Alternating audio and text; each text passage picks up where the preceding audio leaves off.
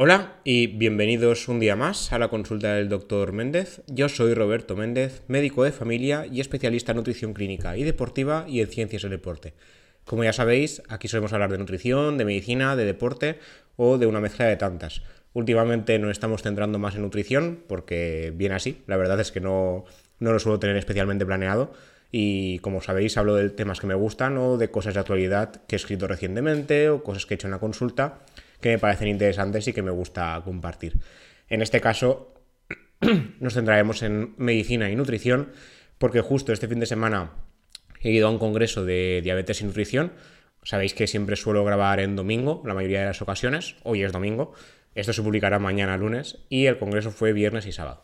Entonces, eh, me pareció bastante interesante, la verdad. Normalmente eh, los médicos en general no saben de nutrición, no sabemos, yo sé algo, poco, pero en general no nos suelen explicar bastante nutrición en la carrera, que de hecho fue una de las cosas que se comentó en el Congreso.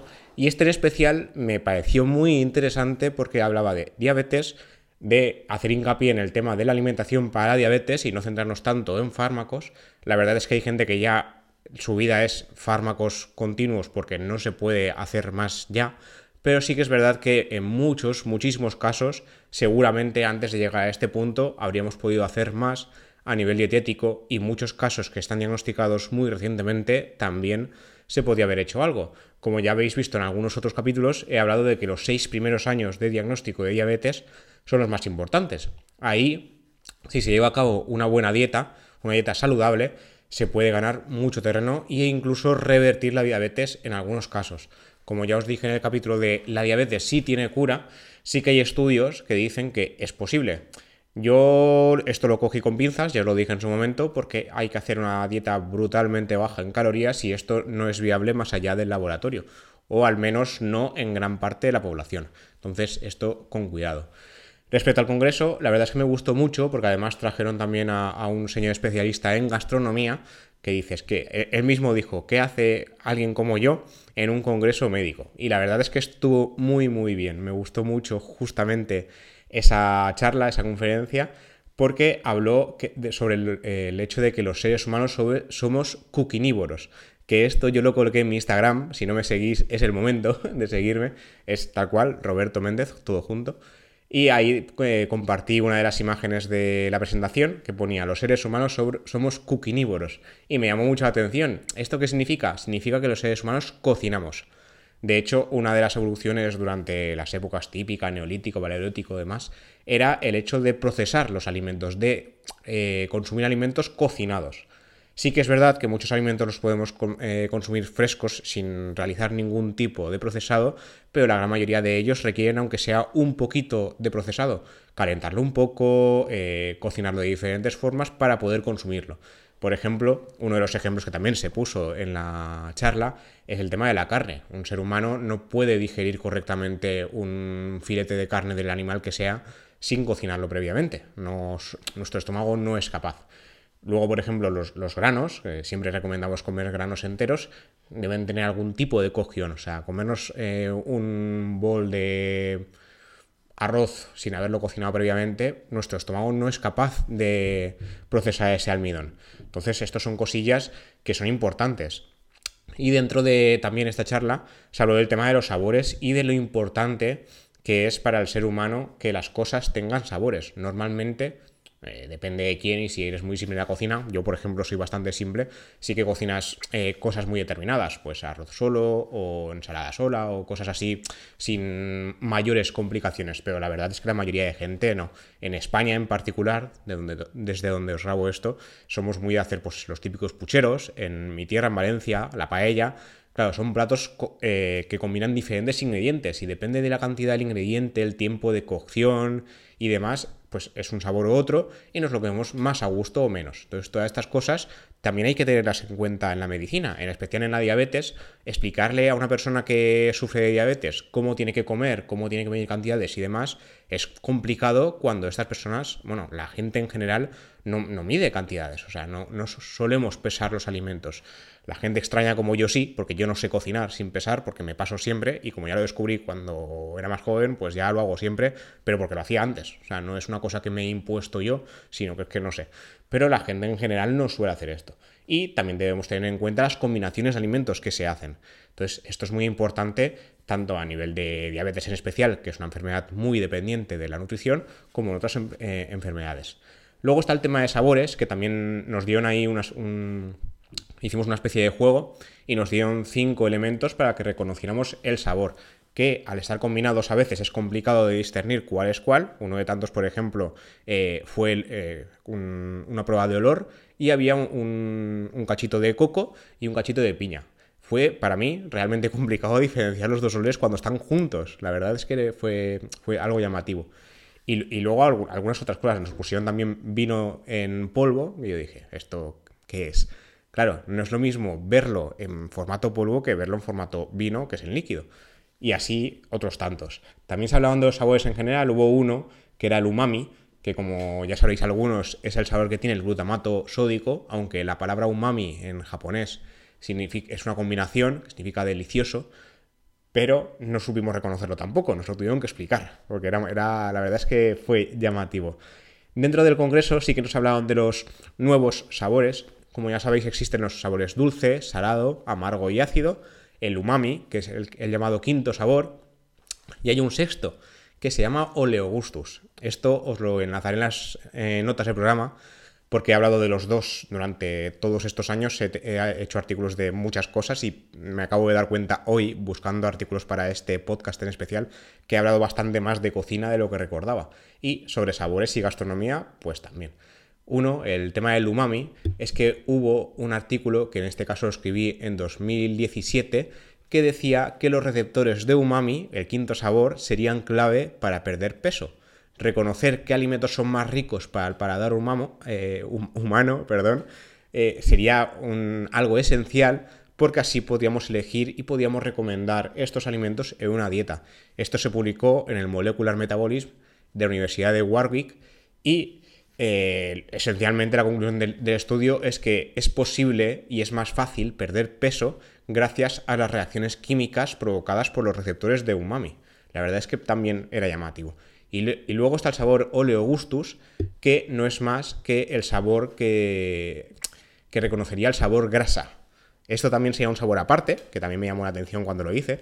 Este, artículo es, un poquito más antiguo, es de 2015, y eh, se, publicó en, en Chemical Sense. Claro, estos son muy de química. Realmente, cuando, yo cuando reconozco la grasa no digo esto tiene sabor grasa, pero si os concentráis, la verdad es que el sabor de la grasa es diferente al habitual. Y nada, quería aprovechar el programa de hoy para hablar esto del tema de sabores, de lo importante que, es la gastronomía y de lo importante que es cocinar. Normalmente, y es una cosa que se habló también en el Congreso, cada vez cocinamos menos. Lo normal del ser humano es cocinar, pero ahora nos hemos vuelto vagos, por decirlo así más que llame la atención, nos hemos vuelto vagos en el tema de la cocina y no cocinamos. Cuanto más preparadito y más masticadito, mejor. Y esto es un error. Se sabe que cuanto menos cocinamos, cuanto más salimos fuera a comer, más tendemos a engordar y a que la salud empeore. Cocinar es esencial para la vida. Y en el Congreso ya, ya se hizo mucho hincapié en este tema pero yo hoy os hablaré de 10 errores que cometemos a la hora de alimentarnos o a la hora de cocinar en general, porque lo escribí en un artículo y me sirve para hoy para recordarlo un poquito. En este caso, por ejemplo, uno de los errores que cometemos es cocinar demasiado los alimentos. Por ejemplo, la carne muy hecha, que se suele hacer Mucha gente suele pedirla hecha en los restaurantes, pero se suele hacer mucho en casa con el objetivo de evitar los típicos sangrados de la carne o simplemente por la textura podría ser incluso dañina para, la salud humana. Porque el cocinado excesivo de la carne lo que hace es, aumentar la liberación de compuestos oxidativos y proinflamatorios. Y esto ah, se ha relacionado con un aumento de riesgo de cáncer, entre otras enfermedades como el riesgo, de riesgo cardiovascular, enfermedades cardíacas y enfermedades tipo ictus isquémico o accidente cerebrovascular. Luego está el hecho de cocinar con poca o con demasiada grasa, en este caso hablamos del aceite, normalmente en España usamos aceite de oliva, pero el aceite que utilicéis, el más utilizado aquí es oliva o girasol, Y el problema es que eh, saltear o freír está bien hasta cierto punto. En el artículo, que esto me voy a autocorregir ahora, ahora gracias al Congreso, decía que cocinar con poco aceite ha demostrado eh, dar lugar a mejoras para la salud porque crea compuestos antiinflamatorios pero sin excesos. En este caso lo dije mal y de hecho me lo corrigió en el Congreso. El hecho no es poner poco aceite a las comidas, sino poner una cantidad adecuada, dejar que se caliente lo suficiente y cocinar el mínimo tiempo posible. Me explico. Si yo voy a hacer eh, un salteado de verduras y le pongo, y lo que quiero es ponerle poco aceite, porque no quiero eh, que las verduras naden en aceite, no tengo que poner un chorrito, ¿vale? Tengo que poner una, cantidad eh, moderada, por decirlo de alguna forma, dejar que se caliente suficiente y luego poner las verduras y cuanto más pronto las saque mejor, porque a más temperatura más rápido se hacen. Entonces están menos tiempo en contacto con el aceite y menos tiempo lo absorben. ¿Vale? Esto nunca lo había pensado y en el Congreso nos lo dijeron. La gente, yo, por ejemplo, solemos hacer eh, lo contrario, solemos poner poco aceite porque se supone que poco aceite es más sano y demás. Claro, el problema de esto es, es que aparte de que pones poco, seguramente pones eh, el alimento que sea más pronto de lo debido y eh, no da tiempo a que el aceite esté caliente y que haga la, la comida. Entonces mantienes la comida mucho tiempo en contacto con el aceite antes de sacarla. Y el aceite, aunque sea poco, se absorbe más y estamos haciendo el tonto, por decirlo de alguna forma. Esto me llamó mucho la atención, es una cosa que quería dejar clara, que en este artículo no lo dije así, este artículo ya tiene casi dos años, es de julio de 2020, año y medio casi, y hay que corregirlo, ¿vale? Esto por una parte. Luego, cocinar con el mismo aceite para todo, esto es de lógica que no es recomendable, el aceite reciclado no, sí que es verdad que hay muchos establecimientos que lo hacen, no es lo ideal, eh, los aceites se oxidan, y usar demasiado tiempo eh, aceite usado y a diferentes temperaturas y demás, no reacciona igual a nivel, a nivel del organismo. El aceite de oliva, por ejemplo, es uno de los más saludables y estables, pero a partir de los 160 grados se puede evaporar. Y tanto en el caso de aceite de oliva como en cualquier otro tipo de aceite, su descomposición puede dar lugar a una pérdida de sabor y de calidad nutricional. Entonces, cuidado. A lo mejor usarlo dos veces, bueno, aún podemos perdonarlo, pero usarlo ya de manera continua, que lo hace mucha gente para ahorrar, no. ¿Vale? No es ni adecuado para el organismo, ni higiénico, ni nada de nada. ¿Vale? Luego está el desperdicio de comida. Hace poco fue el Día Internacional sobre el tema este desperdicio de comida y sabemos que el malgasto de comida sigue siendo un problema medioambiental. Y en gran parte de las ocasiones se debe seguir a tabla la, fecha de caducidad o consumo preferente, pero en otras no. Entonces hay que tener en cuenta qué alimentos sí que hay que tirar sí o sí cuando caducan y otro tema es el consumo preferente. Esto creo que lo expliqué en un artículo aparte, que si puedo ahora luego lo buscaré y os lo nazaré, que las fechas de caducidad y consumo preferente son cosas diferentes. Las eh, fechas de consumo preferente son fechas aproximadas no significa que el producto esté caducado, no significa que no pueda consumirse, sino que puede haber perdido parte de su calidad nutricional, pero no por ello debe estar ni malo, ni debe tirarse, ni nada. Las fechas de caducidad sí que son un término a tener en cuenta y eso significa que a partir de X día hay que tirar el producto, porque puede aumentar el riesgo de intoxicación alimentaria. Consumo preferente es aproximado, caducidad es tirar. Lo ideal, evidentemente, es evitar llegar a ese día y consumir el producto antes contar bien lo que compramos y organizarnos mínimamente, aunque sean unos pocos días a la semana o si puede ser toda la semana, porque tirar comida está mal para el medio ambiente y para el bolsillo también. ¿Vale? Luego está el tema de cocinar siempre lo mismo, siempre los mismos alimentos. No solo puede llegar a ser aburrido, sino que además también es poco saludable. La variedad es necesaria para consumir tanto los macro como micronutrientes necesarios del día a día. ¿Vale? Más si cabe si hacemos referencia al sabor de los alimentos como estamos haciendo en el día de hoy. Modificar las formas de cocinar, las combinaciones de alimentos, usar especias, alinear alimentos con diferentes productos. Esto no solo puede marcar la diferencia a nivel de salud por los micronutrientes que conlleva, sino también a, nivel de sabor y a que nos guste cocinar y consumir diferentes alimentos y no tirar continuamente de ultraprocesados. Luego está el tema de usar claras de huevo en lugar de usar el huevo entero consumir solo las claras y no las yemas da lugar a una pérdida nutricional significativa del alimento en su conjunto.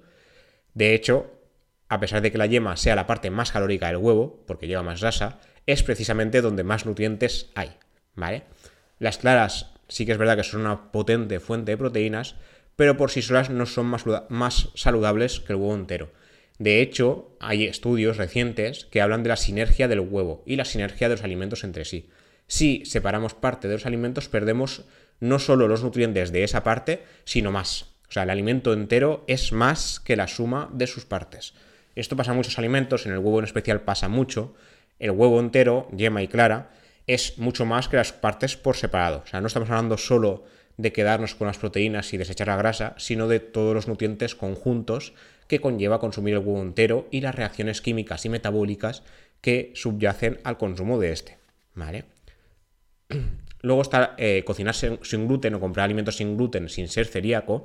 Sabéis que la alergia, eh, la intolerancia al gluten es una patología que afecta al 1% de la población. Luego está el tema de la alergia al gluten, que es una cosa diferente. Aquí también me corrijo, puse alergia o, alergia o la intolerancia. Ahí quería dejar ver que era alergia o intolerancia, cosas diferentes, pero la intolerancia en general es un 1%, la alergia es un porcentaje bastante más bajo, la intolerancia es que se crea una sintomatología gastrointestinal y la alergia es una reacción alérgica, son cosas diferentes, ¿vale? Eso por un lado. Luego está por otro lado la sensibilidad al gluten, que es una cosa que ya sabéis que estamos e-, en estudio. Tengo un capítulo sobre esto, que ya hablé de ello. La sensibilidad al gluten parece que afecta al 10% de la población, pero no se ha relacionado con la proteína del gluten. De hecho, se está relacionando con otros elementos como los fructanos, pero, insisto, es una cosa que aún está en estudio. Hay gente, hay eh, expertos en el tema de nutrición y medicina que dicen que puede ser psicológico, puede serlo, no digo que no, pero sí que hay estudios que indican que hay reacción cruzada a otros elementos en alimentos que también eh, contienen gluten, entonces ahí hay un poco de, lío. En cualquier caso, en, personas donde no hay evidencia para evitar el gluten, no deberían hacerlo porque no es más saludable. De hecho, ni ayuda a perder peso, ni hay ningún beneficio alguno más allá de la gente que tenga intolerancia, que evidentemente lo debe evitar. De hecho, eliminar el gluten cuando no es necesario por salud puede complicar la dieta y puede hacer que eh, consumamos alimentos con menos nutrientes aposta cuando no deberíamos. O sea, cuando es por necesidad, bien, porque evidentemente si tenemos intolerancia o alergia hay que evitarlo, ¿vale? Porque el, beneficio de evitarlo es mejor que el riesgo. Pero si no hay beneficios, no tiene ningún tipo de sentido, ¿vale? Espero haberme explicado bien. Luego está eh, usar sal antes de probar el plato. Agregar sal a una comida a ciegas puede ser un error. Si bien este condimento da mucho sabor, muchos platos no necesitan más sal de la que ya tienen. A día de hoy, de hecho, el exceso de sal es más problemático que beneficioso. Y no, no, no suelen existir déficits de sal en las dietas del mundo occidental, sino al revés. O sea, tendemos a comer más sal de lo debido porque los alimentos ultraprocesados son ricos en sal y seguimos comiendo demasiados ultraprocesados. Así que cuidado. Luego está el tema de evitar la fruta por el azúcar. Sí, la fruta contiene azúcar. Sí, hay frutas que tienen mucho azúcar. Sí que es verdad que al consumir la fruta entera no se consume igual con un zumo. Esto lo hemos hablado en muchos capítulos, no solo en uno. Hablamos en uno del zumo de naranja y las diferencias entre zumo, eh, y fruta entera, ¿vale? Cuanto más procesado, menos fibra tiene, más rápido se absorbe el azúcar de la fruta, pero también hay más frutas, hay frutas que tienen más azúcar que otras. Por ejemplo, la típica típica, el plátano, tiene mucho azúcar. Pero frutas más ricas en, agua que, en, azúcar como tal, por ejemplo, arándanos, fresas, tienen menos azúcar por 100 gramos de producto. ¿vale? Esos son diferencias importantes, no podemos poner la fruta en el mismo saco que la verdura, sí que es sano comer fruta y verdura, las dos, pero la fruta tiene azúcar. Entonces, comer un kilo de fruta al día a lo mejor no es aconsejable, ¿vale? Comer un par de piezas o tres al día, como ya hemos hablado en otros capítulos, sí. Y por más ideal a menos ideal, fruta entera, luego ya podemos hacer batido o smoothie, comiéndonos todo lo que es la fruta, aunque sea triturada, pero ahí nos saltamos un paso de procesado estomacal, que es la masticación. Esto también se habló en el Congreso, cuanto menos procesado esté un alimento, mejor porque lo que hacemos es predigerirlo y evitamos que nuestro cuerpo haga su función 100%. Eh, o sea, si trituramos una fruta, sí que es verdad que lo consumimos toda, pero nos evitamos el paso de masticación, que esto es muy importante, y la fibra y el azúcar no se absorben igual. O sea, hemos como ayudado, colaborado en la ayuda de, de digerir esta fruta. Lo ideal sería comerla entera, pero al menos el smoothie es más ideal que el zumo de frutas. ¿Vale? Espero haberme explicado bien. Esto tenéis un capítulo aparte, en el de zumos de naranja, que eh, si buscáis entre los 50 y algo capítulos que llevamos, en uno hablo sobre el tema de eh, zumo de fruta, smoothie, fruta entera y las diferencias, esto es importante, pero el tema es ese, cuanto más entera la fruta en especial mejor. Después, temas de descongelación, congelación de alimentos. Descongelar a temperatura ambiente no es lo ideal, ¿vale? Esto lo hacemos mucho. Lo ideal es descongelar en un ambiente frío, que sería la nevera, el frigorífico, porque eh, descongelar a temperatura ambiente es ideal para el crecimiento bacteriano. Algunos nutricionistas recomiendan, en este caso, echar mano del microondas o usar agua fría para descongelar. Sin embargo, tampoco yo personalmente creo que no es la mejor opción, porque casi que es mejor acordarse, dejar el alimento en la nevera y se acabó, ¿vale? Porque nos evitamos sustos, ¿de acuerdo? Luego, otra cosa que quería comentar, que también se habló en el Congreso, es el tema de, cómo reducir la carga de hidratos que comemos día a día. En este caso, sí queremos controlar enfermedades como la diabetes, que son bastante dependientes de hidratos, aunque de la alimentación en general, ¿vale? En el Congreso os digo que se hizo mucho hincapié en los hidratos, pero sí que se sabe que la insulina, que es la hormona responsable de absorber la glucosa en sangre, eh, también es dependiente de otras sustancias. O sea, eh, las proteínas también aumentan eh, la insulina sanguínea y las grasas también, en menor medida que, el azúcar como tal. Pero los hidratos sabemos que son los que más. Entonces, unos trucos para evitar tanto consumo de hidratos sería, por ejemplo, imitar eh, los alimentos ricos en hidratos. Por ejemplo, un truco que se dijo es hacer, por ejemplo, espaguetis de calabacín o de otras sustancias. Los, creo que los llaman zoodles, es como noodles pero con Z. Y lo que hacen es eh, cortar los alimentos, en este caso el calabacín, en forma de espiral, como si fueran unos espaguetis.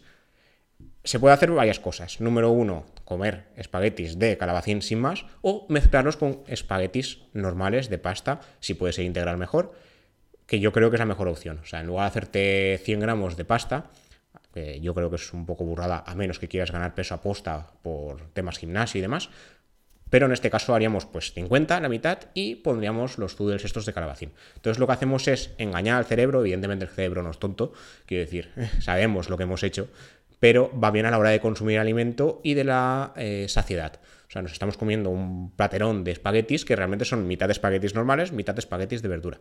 Entonces, esto es un truco eh, que a mí me, me, llamó la atención y que alguna vez lo he hecho, y me llamó la atención que lo comentaran sobre todo en el Congreso que ya se está teniendo en cuenta, por fin, a nivel médico, estos truquillos de cocina para los pacientes, porque realmente la medicina no es solo dar pastillas y medicaciones y más, o sea, tenemos que hacer también un poco de trabajo preventivo y evitar que el paciente llegue a enfermarse. O sea, realmente no deberíamos estar haciendo parches en la consulta y curar algo que ya está roto, sino evitar que se rompa, como es el caso del metabolismo.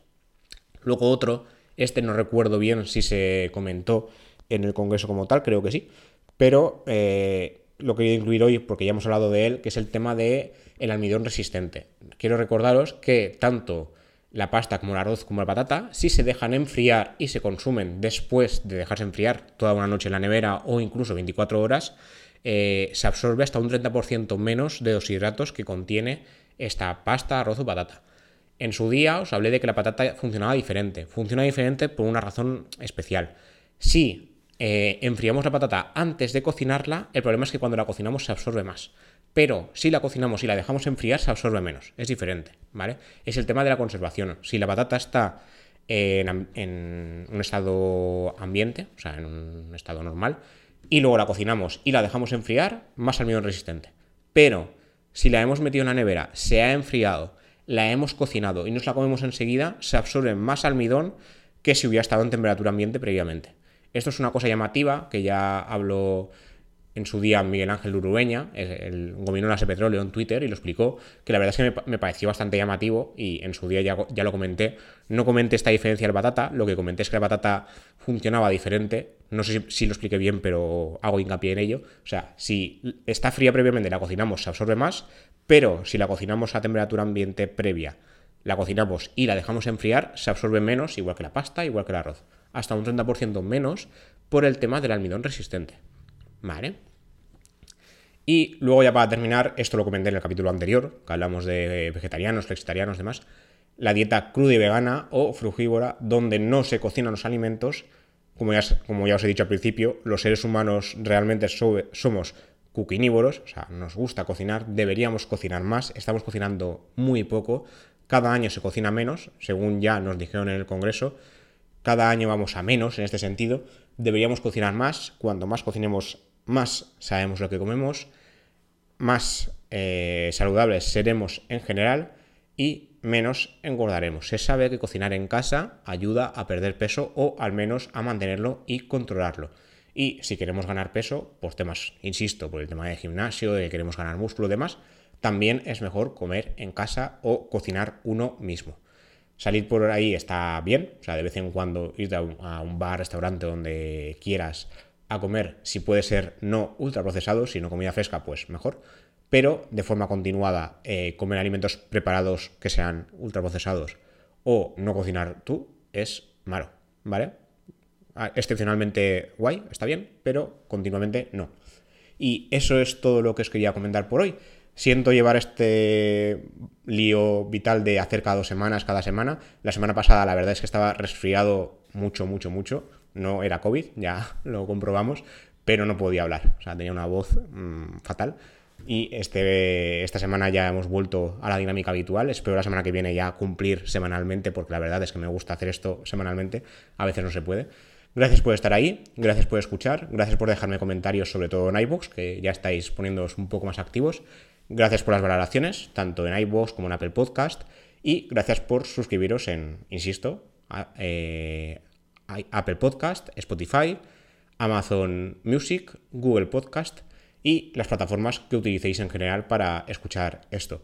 Y nada, espero que haya sido de interés y nos vemos en el siguiente episodio. Hasta la próxima.